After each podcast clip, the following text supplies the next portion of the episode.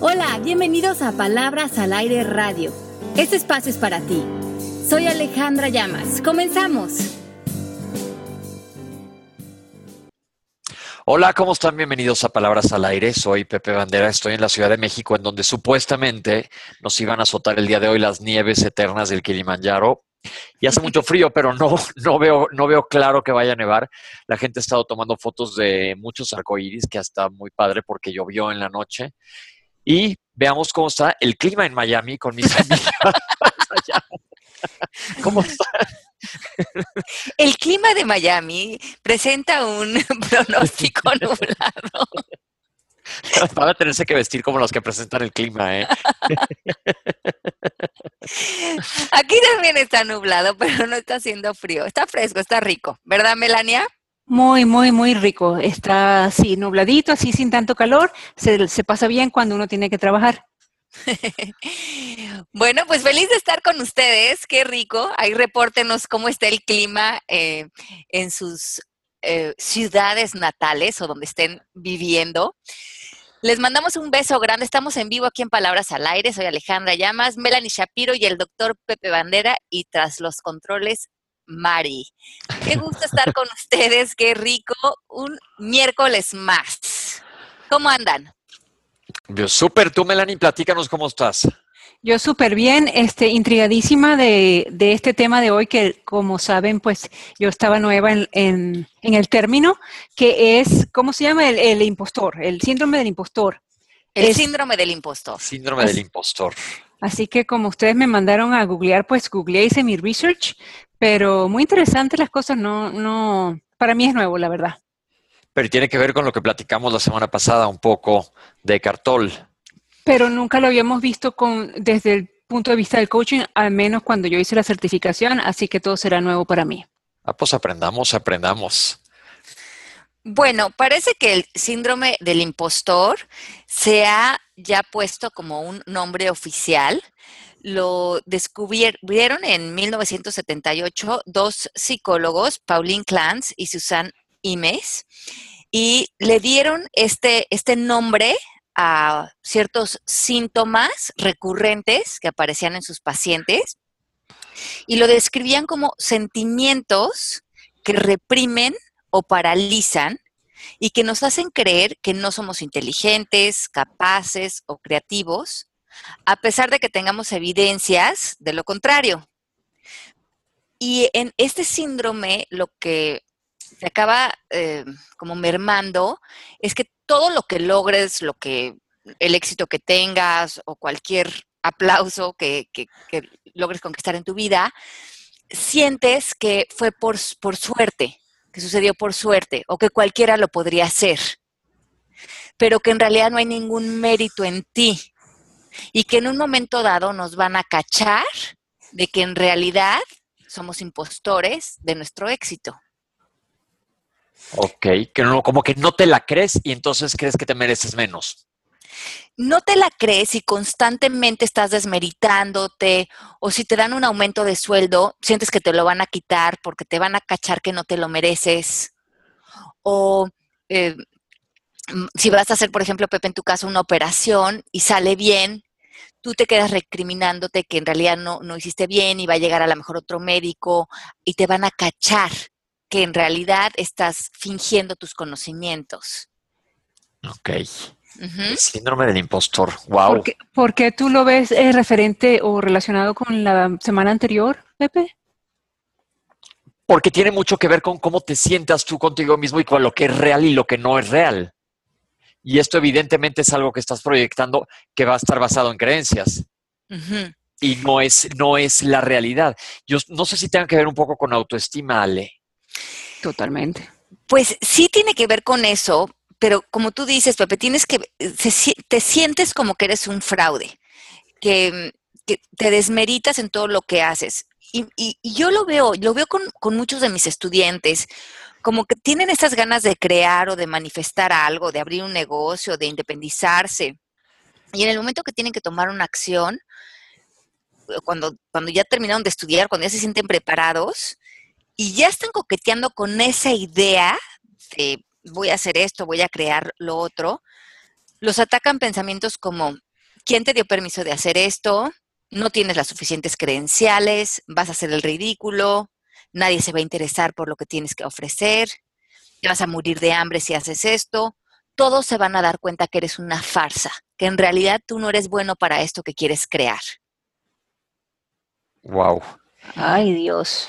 Pero, ¿sabes qué? Ahorita que me pongo a pensar, yo sí me lo he hecho, es un poco como autoboicotearme y decir, híjole, que sí lo admito, ¿eh? me ha pasado decir, me van a cachar que esto o no, esto no me toca a mí, me está yendo muy bien ahorita, pero no me lo merezco, a ver a qué horas me cae el cubetazo de agua encima. A ustedes, a ver, contéstenme, en el Mixler les ha pasado. Aquí están diciendo, mira, yo lo, yo lo pregunté y Julissa dice sí, y un dice, creo que yo acabo de descubrir que sí, y mucho no sabía cómo era hasta ahorita que lo descubrieron. Este Josi o Josie México dice, cuando quiero agradar a los demás. Este Mari dice eh, que ella se dice, no lo sé hacer, pero I'm gonna figure out porque yo soy una picuda. ¡Esa! sale, la, sale la gota fría que todavía no sé qué, cuál es el la broma interna que ustedes, tienen. ya tengo, un día te contaremos. Es, eso es un, ese cuento me tienes. No me vienes a ver. sigamos bueno, chicos, sigamos, sigamos. Bueno, entonces, cuando por fin te, te especializas en algo, estás listo para conquistar tu vida en lo que te has preparado, y alguien te felicita o tienes un mérito, tienes un logro, y sientes que te lo van a quitar, que algo malo va a pasar, que te van a correr, que va a venir un periodicazo, que no, no te la crees, no puedes avanzar con eso. Si alguien te dijo felicidades, está increíble lo que hiciste o lo que desarrollaste, en el fondo sientes que te lo están diciendo por compromiso o por buenas gentes, pero no sientes que hay ningún mérito en lo que estás haciendo y que en realidad si esas gentes te conocieran mejor, no aplaudirían o no estarían satisfechos del trabajo que estás haciendo. Qué loco, ¿no? Qué loco que se sienten así. Sí, y parece que este síndrome del impostor es muy, em, como que es muy, es general, es bastante fuerte, pero prevalece más en las mujeres. Y hay una mujer que estaba leyendo de ella que ha dedicado 25 años de su vida en estudiar y trabajar con personas que tienen el síndrome del impostor, porque dice que cuando ella tenía 25 años estaba estudiando una carrera y entró a la clase a hablar de una persona de este, de este síndrome y cómo se manifestaba y cuáles eran sus características y dice que ella sintió un eco total en esto, pero que no nada más eso, muchísimos de su salón estaban frenados o estaban eh, con mucho miedo de salir al campo profesional porque sentían que algo estaba fallando en ellos o todavía les faltaba tener más conocimientos o salir adelante en algo y que si, y que si se manifestaban profesionalmente en realidad los iban a cachar que eran una farsa. Espérate que me quede aquí leyendo. Perdón. Este, el Chime dice saludos al vampiro, al Chills y a la Flor Manager de Veracruz, México. ¿Eso tiene que ver con la gota fría? a, lo mejor. Les, mandamos saludos de todos modos. Preguntan que quién es la autora, que qué doctora es. Ah, ahorita, ahorita les voy a poner el, nombre. Ale. sí. ¿Por qué este síndrome? ¿De dónde sale o dónde se gesta? Eh, yo creo, si lo veo, yo lo estaba pensando y en el, eh, ayer en la clase que estaba dando en la noche a los estudiantes de la certificación, estaba estamos hablando de un tema sin, que es vivir con esta creencia de no ser suficientes. Y muchos de nosotros salimos de nuestra infancia sintiendo o que no somos suficientes, o que no somos merecedores, o que equivocarnos o cometer errores es malo.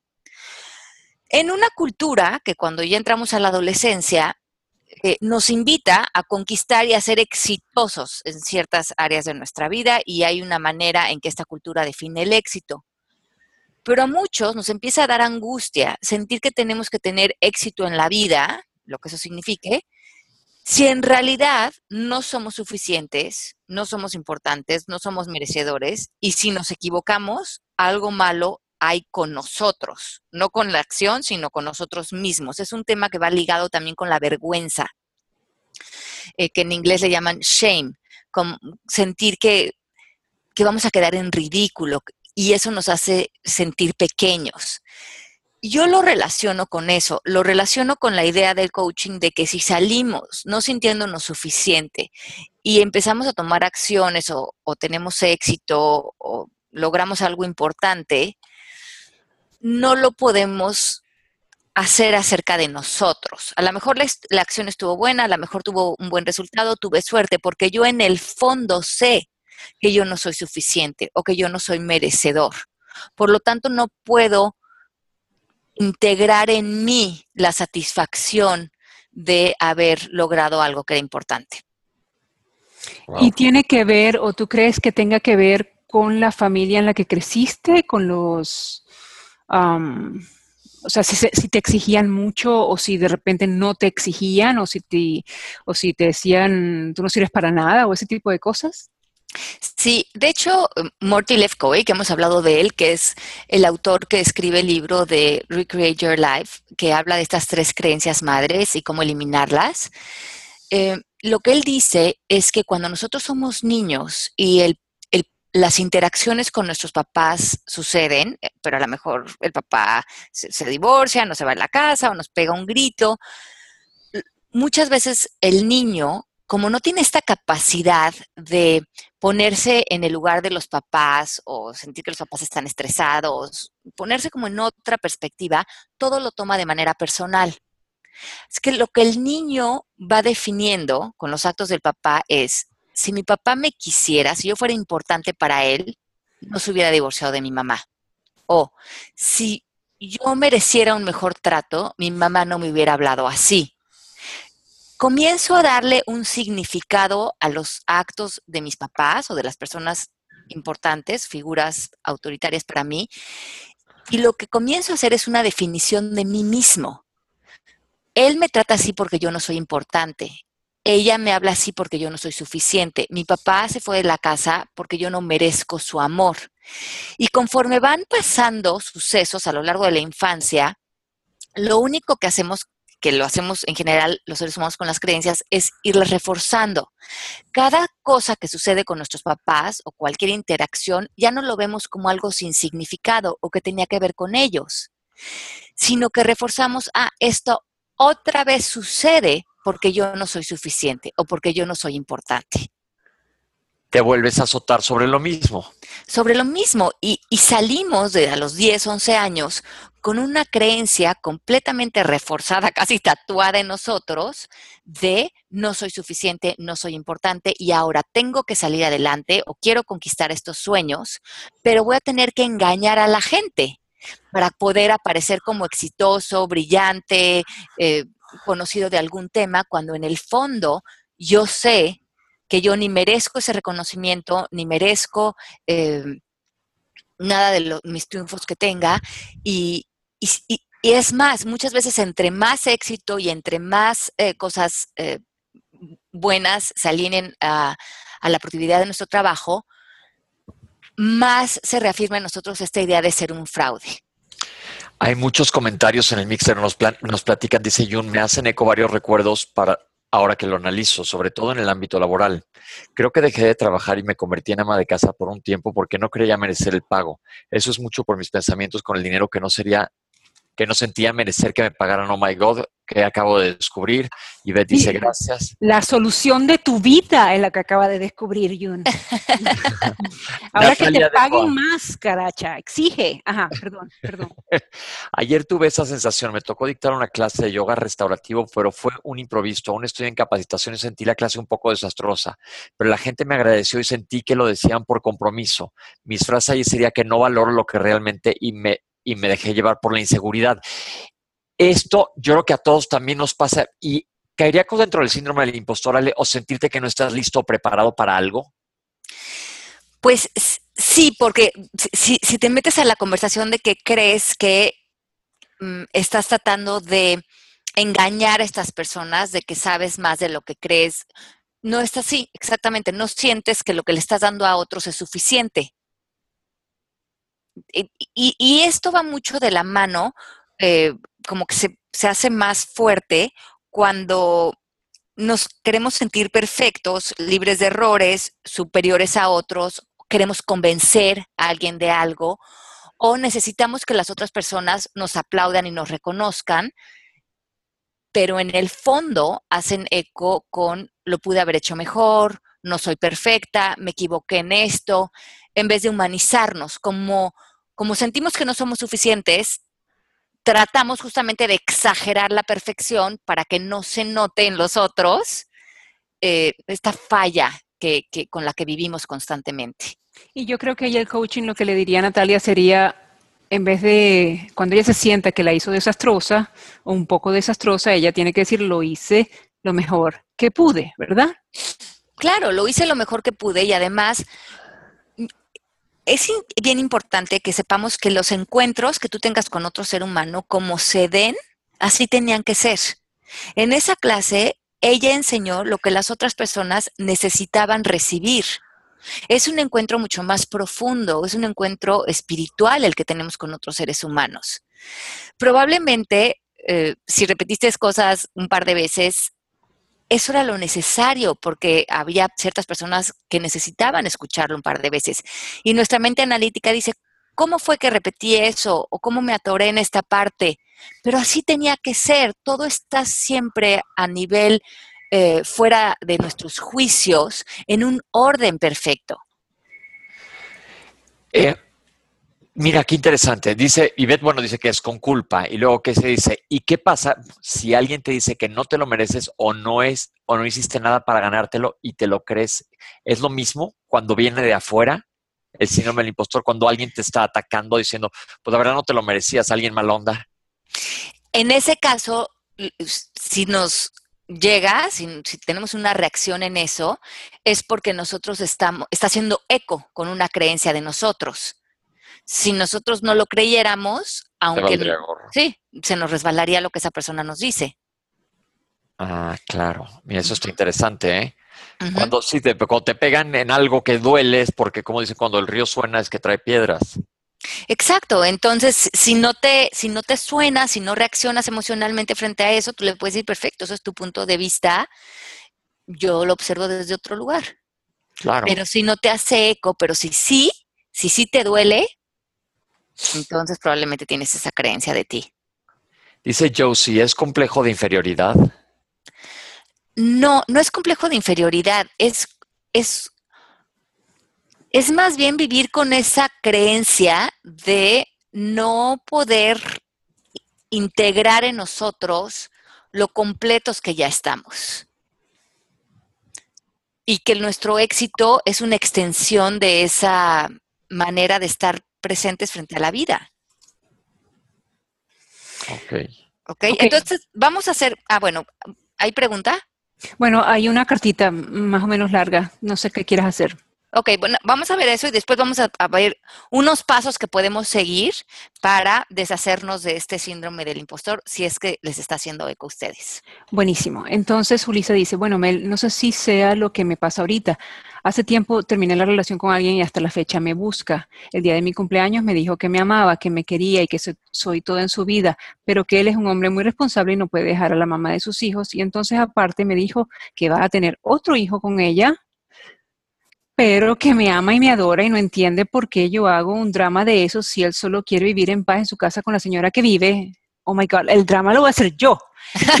ya, ya me puse brava, ¿ves? Conmigo, verme todos los días de lunes a viernes y que él tiene una familia aparte con su hija y conmigo y la familia que tiene allá es otra cosa y se aferra y a pesar de que no le contesto me sigue mandando mensaje. Trabajo con él y eso me complica más la situación, pero dice que no me deja porque me ama. Siento que soy otra desde ese día. Me da mucho coraje el acordarme de cosas y quisiera, no sé, golpearlo y ella sabe que vino a verme y que ella no tiene ningún problema de que él quiera estar conmigo porque ella ya lo corrió. Él es el que no se quiere ir no se quiere ir, así que ella está tranquila.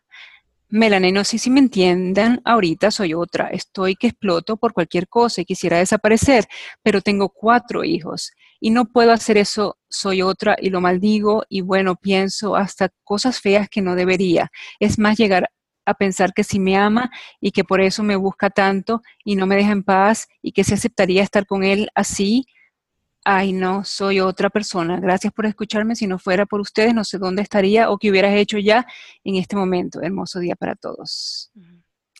Bueno, ahí lo que escucho más es que él le está proponiendo un tipo de relación. Que, a ver, vamos a ver. las propuestas de las personas, ellos nos pueden pedir cómo se quieren relacionar con nosotros, están en su derecho. Y nosotros lo que tenemos que pensar es si eso nos funciona.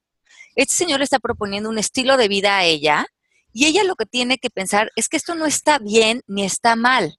Ese es para él, a él este tipo de vida le funciona. Ella lo único que tiene que ser es honesta con ella misma y decir, si yo quiero estar en paz o quiero estar en amor o quiero estar en bienestar, el propósito que ella tenga de su ser se alinea con este estilo de vida, me funciona. Si sí, pues adelante. Pueden a lo mejor crear una vida con esas posibilidades. Y si no le funciona, ser honesta con ella misma, porque si no, al final el enojo no es con otros, pues ellos pueden hacer la vida y proponernos lo que quieran. Pero cuando nosotros atropellamos lo que para nosotros es funcional, nos empezamos a frustrar por no poner límites y crear una vida en armonía de cómo nosotros la queremos vivir, sentir y cómo la queremos caminar. Y yo todavía estoy brava. y, entra, espérame, y entra el quererse ella, yo sé que no, no, sé si viene con el tema, no sé si se relaciona con el tema de eh, sentirse un disfraz, o eh, así es como lo decimos en Venezuela, eres un disfraz. O sea, el síndrome del impostor en esta relación porque ella quiere, o sea, ¿cómo la podemos ayudar desde este punto de vista o no? No, yo creo que desde ese punto de vista, ella no está tratando de ser un impostor en nada. Eh, eh, las cosas están sobre la mesa y ella puede decidir. Si entra o no. Si entra o no, exacto. Él está, él está siendo honesto con su propuesta. Su propuesta no va a ser ni buena ni mala, es una propuesta.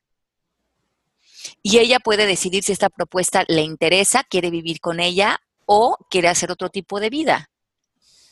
Porque que en coaching nos salimos de la conversación de lo que está bien y lo que está mal. Así ya no entramos en juicios, nos quedamos en una conversación de funcionalidad. ¿Esto me funciona o no me funciona a mí para mi vida?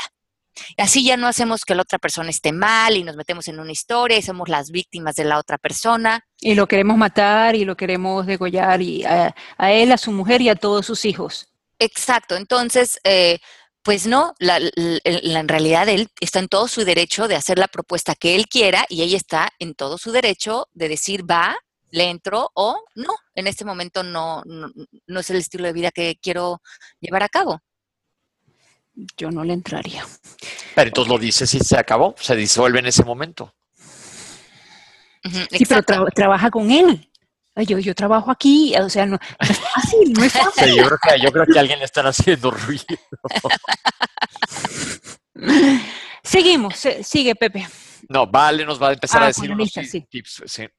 Ok, entonces, el primer tip que vamos a, trabajar es que no pienses que lo que decíamos es un poquito que tienes que ser importante, que tienes que impresionar a nadie, que necesitas el aplauso de alguien o el permiso de alguien para llevar a cabo tu vida o lo que quieres eh, conquistar. Dos, acepta que has contribuido a tus éxitos. O sea, ve para atrás y todo lo que has logrado, tú has estado ahí con tu trabajo, con tu empeño, con tu ímpetu, con tu pasión, con tu perseverancia. No fue por suerte. Tú, a golpe de, estar convencido, de trabajar, de sacar tus sueños adelante, esas conquistas son tuyas. Honralas. Crea un cimiento importante en ellas. Y hay algo interesante que decía una persona en el chat, dice, cuando nosotros no eh, nos adueñamos de nuestro trabajo, el dinero que ganamos producto de ese éxito, ese talento, muchas veces no lo vamos a gastar de manera irresponsable, porque va un poco de la mano con sentir que como somos un fraude, en realidad no merecemos ese dinero. Ok. Entonces, ojo si están tirando el dinero que ganan con su esfuerzo a la basura. Wow. Eso me parece muy importante. Sí, porque no le estás dando el valor que amerita. Sí, porque justamente no te la crees y, no le das la importancia a tu talento, a tu trabajo, a todo el mérito que estás poniendo ahí y lo reflejas teniendo una seguridad económica que muchas veces va a ser el producto de ese esfuerzo. Ya ella no lo va a tirar más, ya, ya se comprometió con nosotros. Qué bueno. Eh, ahora, nada más, eh, la persona de la que yo les estaba hablando eh, se llama Valerie Young, ahorita lo vamos a poner en el chat, Valerie Young, Y-O-U-N-G, y ella tiene una página que se llama elimposterssyndrome.com. Esta mujer se ha dedicado y se dedica eh, al 100% en trabajar con personas que tienen este eh, síndrome y da cursos y conferencias especializados en este tema. Ahora, em, el punto número tres. Piensa menos en ti y más en lo que quieres crear o cómo quieres contribuir. O sea, en vez de que toda la atención esté puesta en que si lo hice bien, si lo hice mal, si me vestí bien, si me criticaron o no, váyanse a un nivel más profundo. ¿Cuál es tu intención con esto? ¿Cómo quieres impactar a otros seres humanos? ¿Cómo te quieres conectar? Que tu creación venga más desde un lugar de alma, porque ahí no hay mucha crítica. Ahí hay más aceptación, más cómo es la cosa. Está saliendo desde un lugar más profundo y si la gente le gusta o no le gusta, no importa mucho porque tu intención es contribuir hacia otros y quien recibe esa contribución para tú está bien y, quien no también está bien. No, no hay un, no quieres, no estás trabajando por el aplauso de alguien para sentirte bien acerca de la persona que eres. Ok. El 5. No te compares con otros y esto es bien importante, deja las redes sociales e inventa tu propia historia. Muchos sentimos que tenemos que aparentar una imagen para que las otras personas nos las crean. Y perdemos autenticidad. Dejen de copiarle a otras personas tomar posturas de cómo se ve determinado personaje o cómo se ve un escritor, cómo se ve un médico, cómo hago para que la gente me crea lo que estoy haciendo, qué imagen tengo que proyectar. Eso ya no sienten inseguridades. Crea tu propia autenticidad, como a ti te haga sentido vestirte, expresarte, y va a haber mucha gente que te critique y que no le gusta lo que haces, no importa. Si tú te sientes honesto con la persona que eres, esa honestidad lo que va a hacer eco con sentir cómodos contigo, porque esa es la, energía que estás emanando. Muy bien. el, el, siguiente punto, el 6, exponte. No hay nada malo contigo. No hay nada malo con ninguno de nosotros. Exponernos, trabajar, eh, salir al mundo es parte de nuestra obligación y si pensamos constantemente que nos van a cachar, que hay algo malo, que deberíamos de ser diferentes, deberíamos de enflacar más o ser más altos o más güeros o más morenos, yo qué sé, como son ustedes, son las personas adecuadas para irse a conectar con otros seres humanos que de hecho los están esperando. Ese encuentro de almas está necesitando suceder. Ese talento, ese regalo que tú traes a ofrecer al mundo, hay otras personas buscándote para que se los entregues. Exponte, sal. O sea que esto no es solo a nivel intelectual de trabajo o de lo que tú haces, puede ser a nivel físico también. Puede ser a nivel físico, como eh, tratar de vender nuestras apariencias. Mm que me llegue. Este, Tatino dice, es algo que me ocurre porque en algún momento con mi familia cercana pasaba como arrogante o sabelo todo y ahora más grande quiero arreglarlo un poco y no me doy espacio para hablar o expresar lo que muchas veces siento porque no quisiera irritar a los demás. Mejor dicho, me enredo pensando muchísimo antes de hablar. Y ahí está puesta la atención eh, primeramente en lo que creemos que los otros van a pensar acerca de nosotros y ya perdimos toda la espontaneidad. Porque ni siquiera podríamos saber qué van a pensar de nosotros. Y si tienen algún pensamiento negativo, probablemente sería algo que tiene que ver con ellos, porque constantemente nos estamos proyectando. Entonces, meternos en esa conversación de tratar de adivinar cómo le caigo bien a los demás o cómo los impresiono o cómo los convenzco, es eh, una... Eh, es, un terreno de, mucha inseguridad, pero también de mucha insatisfacción. Claro que sí. Ok. Seguimos. Siete, baja la guardia. Escribe tus peores secretos, porque muchos de nosotros creemos que guardamos secretos en la vida y que nos van a cachar de estos secretos y vamos a salir expuestos y vamos a hacer el ridículo. Esos grandes secretos que ustedes creen que cargan, todos cargamos similares. O sea, no hay seres perfectos, todos nos hemos equivocado, hemos hecho cosas que no están padres, hemos eh, mentido a lo mejor en alguna ocasión o le hemos caído mal a alguna persona. Eso es normal, es parte de ser seres humanos. Tu éxito en cualquier cosa que quieras manifestar no va de la mano de ser perfecto. Cuando tú no te avergüences de la persona que has sido, sino la humanices, si alguien te dice, pues yo ya te caché que tú en el 92 dijiste una gran mentira, sí, probablemente sí, soy un ser humano, estoy creciendo, estoy en evolución. No tenernos que defender o sentirnos eh, que tenemos que reprimir quien hemos sido o hasta el punto en el que estamos, eh, cuestiones que hemos vivido. Tú sabes que ahora que hablas de secretos, te voy a echar una historia rapidito.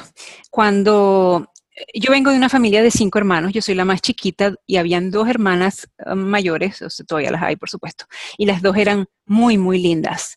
A mí nunca me dijeron que yo era linda, a mí me decían que yo era la inteligente y por eso creo que yo no tengo eh, este síndrome a nivel intelectual, pero sí lo tengo cañón a nivel eh, eh, de fea o bonita, como se diga físicamente, este, siempre me creí muy fea. A mí nadie me dijo que yo era linda, como se lo decían a mis hermanas. Entonces, este, cuando yo tenía como 15 años, mi papá me opera la nariz, te imaginarás la nariz que yo tenía. Este, eh, después, cuando apenas salió la queratina, obviamente me hice el, la cosa en el pelo porque tenía pelo de brócoli. Después este, me hice los pechos. Entonces, el otro día, en un diciembre, aquí con mi hermana y su esposo, el esposo de mi hermana tenía un amigo al lado y le pregunta, este, ah, ¿es esa es la hermana, esa es la hermanita de tu mujer? Sí. Ay, pero no, son del mismo papá.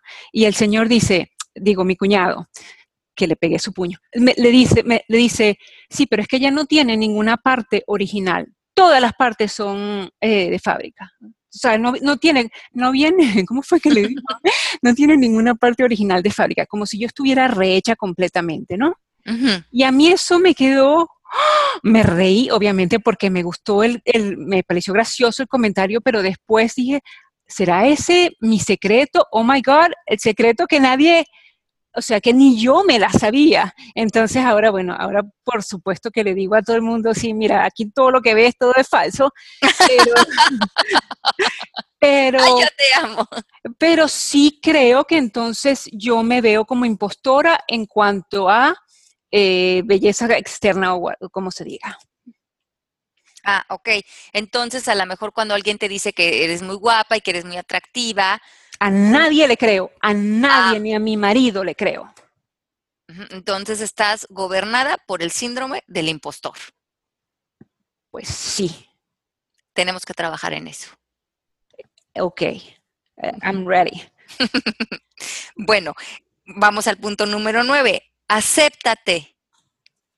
Conócete y donde estás y cómo eres, eres la persona que deberías de ser y como te ves, eres la persona que debes de ser. O sea, si no te aceptas, si no te integras, si no te amas a ti misma, da igual, porque también el físico es algo aparente.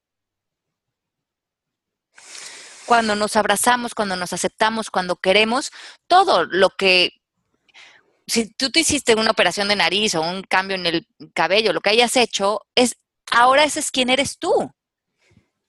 Entonces, eso es lo que ahora vamos a, adueñarnos de eso. Y además nos vamos a dar cuenta que hay una aceptación a nivel más profundo, que es realmente aceptar todo lo que somos y que el paquete exterior es algo tan eh, superficial a toda la dimensión que hay en nosotros que realmente somos. Pero aquí, este, sabes que Mari me está diciendo que ella también se siente intelectualmente súper, pero fea, o ugly duckling, como le dicen aquí.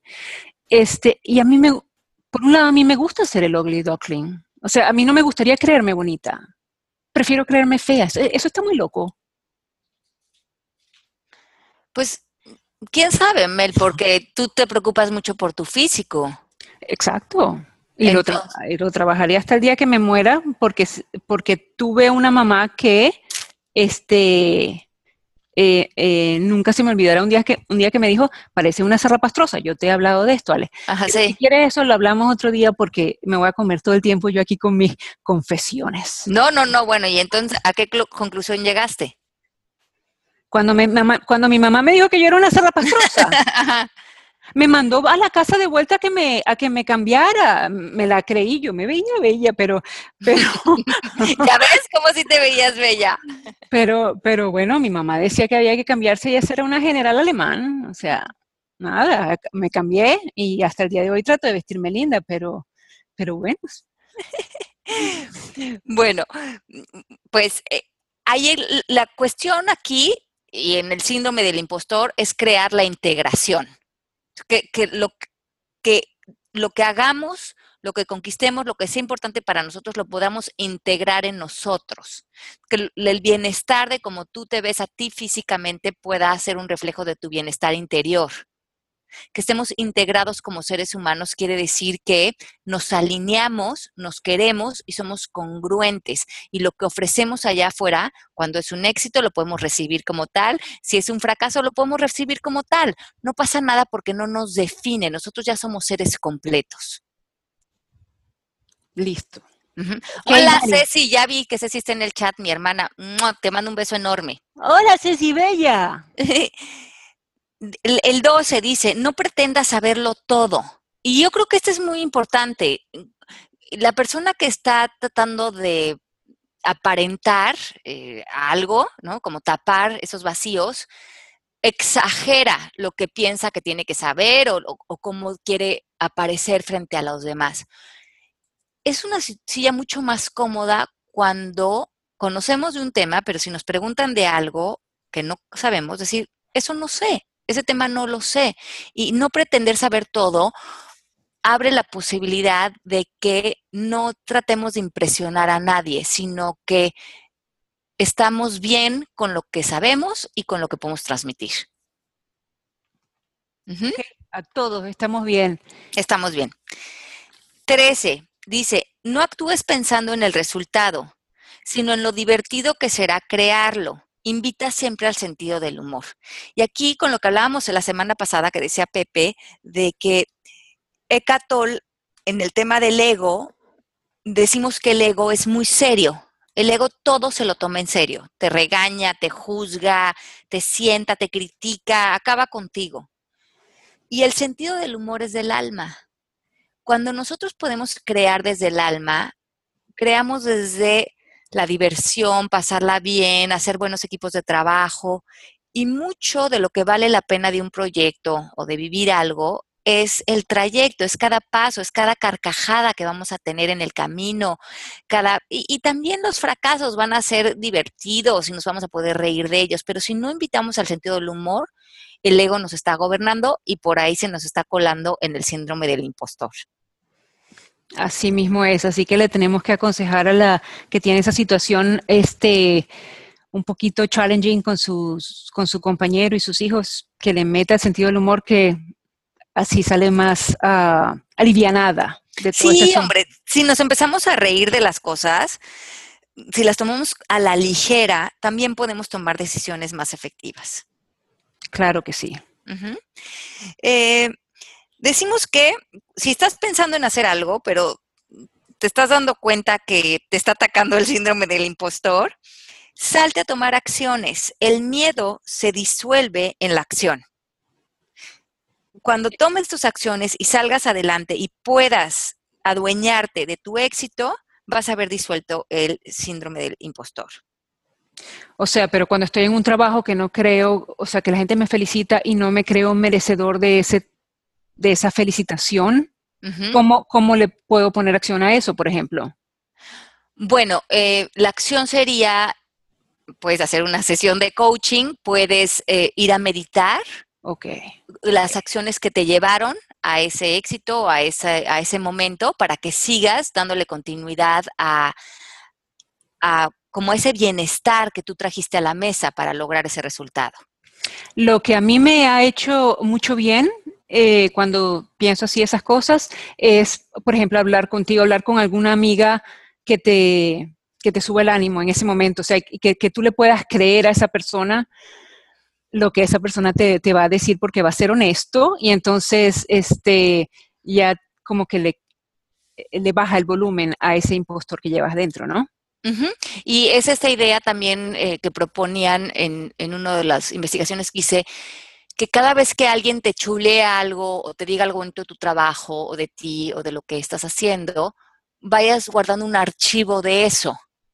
Y que cuando empieces a dudar, puedas abrir tu archivo en la computadora y veas todos esos mensajes bonitos que te pusieron. Y y darte cuenta que no te los dijeron por caerles bien o por quedar bien contigo, sino porque realmente hiciste un cambio o influenciaste en algo con tu energía y tu trabajo. María Luisa dice, ayer me reuní con mis compañeras de colegio y no estaban todas y me acabo de enterar que les caigo mal algunas porque soy de las que quiero llamar la atención. Mi reacción fue como la del chavo con chiripioica. Fue horrible, yo no sabía y nunca pensé que alguna me, alguna me veían así. Qué feo. bueno, entonces... Problemas de ella, mamá, problemas de ella. Exacto.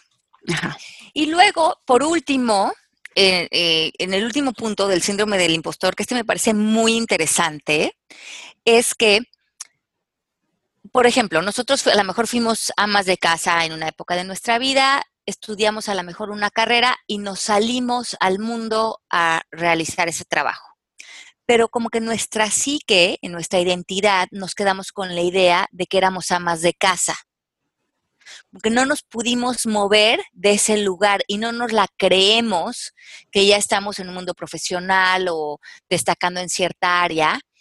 Y cuando eh, como que mm, eh, vivimos con la idea de que cuando llegue nuestro jefe o suceda algo en el trabajo nos van a cachar y nos van a decir, pues si tú en realidad nada más eres una ama de casa, ¿por qué no mejor te regresas y no, pretendes eh, salir adelante en este mundo en este medio?